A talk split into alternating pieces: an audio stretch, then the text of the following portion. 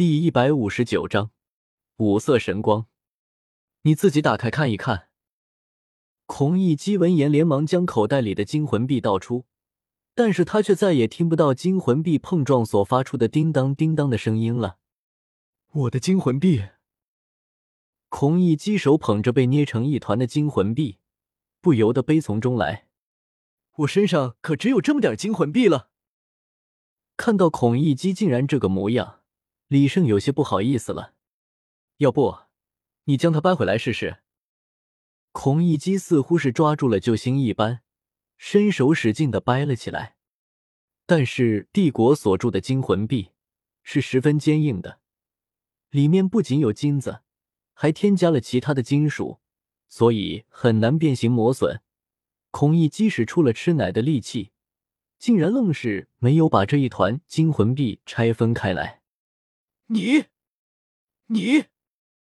孔乙己不由得看向了李胜，发出了悲愤欲绝的声音：“算了算了，我来吧。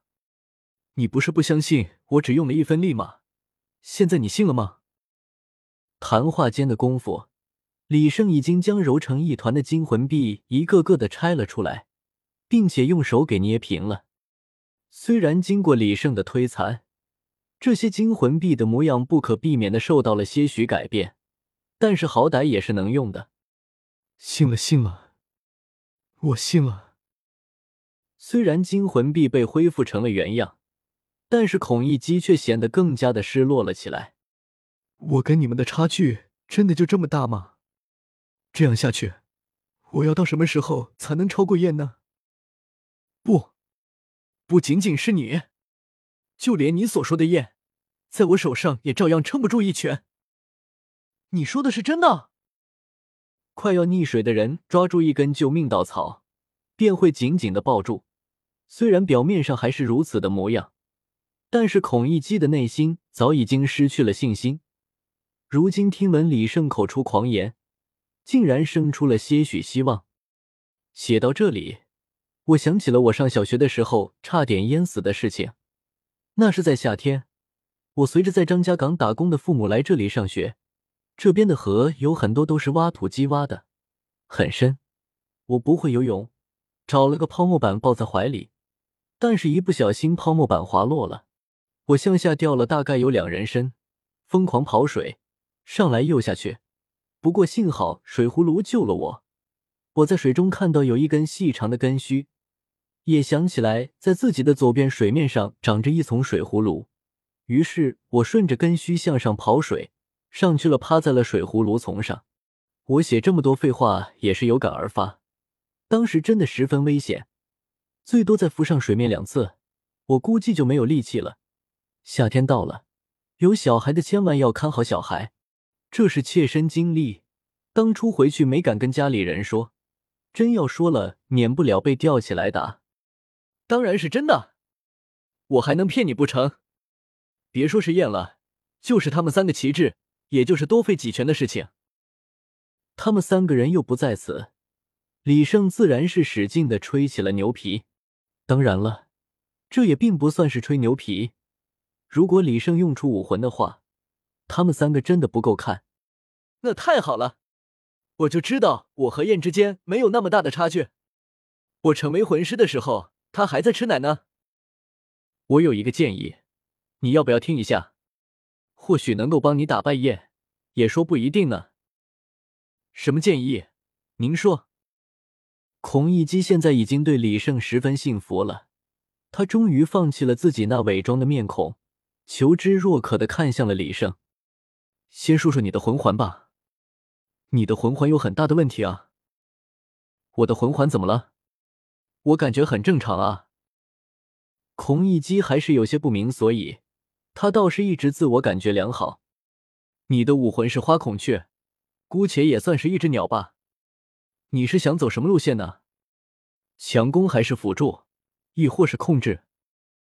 我自然是要走强攻系的了。难道你没有发现吗？你的第一魂技还有点用，但是羽毛的质地实在是太差了。我自然清楚，我的老师在为我挑选魂环的时候，曾经跟我说过，第二个魂环最好找加持羽毛的。那你的第二魂技怎么效果这么差？哪里差了？不是一样提升了硬度，还变得更漂亮了吗？你管这叫提升硬度？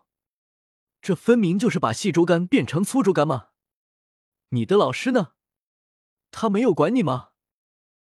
我的老师，他有一次进入星斗大森林猎取魂环了，再也没有回来。之后就是我自己一个人了。李胜突然明白了一切，孔乙己压根儿就没有人教过，仅仅只是凭着自己的喜好来，也没有深入学习过，自然变成了如此模样。你的先天魂力是多少？之前五个魂环是已经定型了，如果你还有升级的潜力的话，后面的魂环或许能帮你摆脱困境。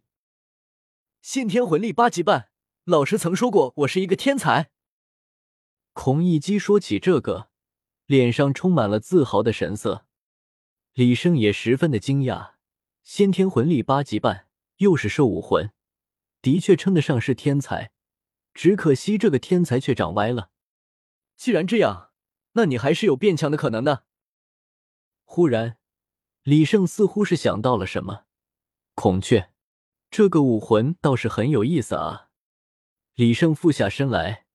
对着孔乙己神神秘秘的说道：“孔乙己，你听说过五色神光吗？五色神光，什么玩意儿？这可就说来话长了。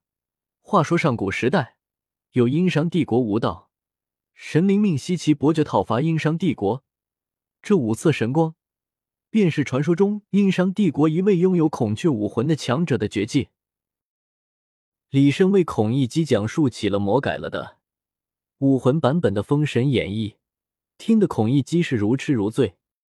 在听到孔宣孔雀武魂一出，竟然以封号斗罗之身，使用五色神光将准提神都给刷了进去，更是激动的不能自已。按常理来说，孔乙己的武魂算是已经废了，有着前面那么多魂环的拖累。他根本就成为不了厉害的魂师，不过眼下只能另辟蹊径。李胜也不确定自己制的这个招到底管不管用，但是却总好过按部就班的重新匹配魂环。万一能成呢？你看，孔宣姓孔，你也姓孔，说不定你还是他的后代呢。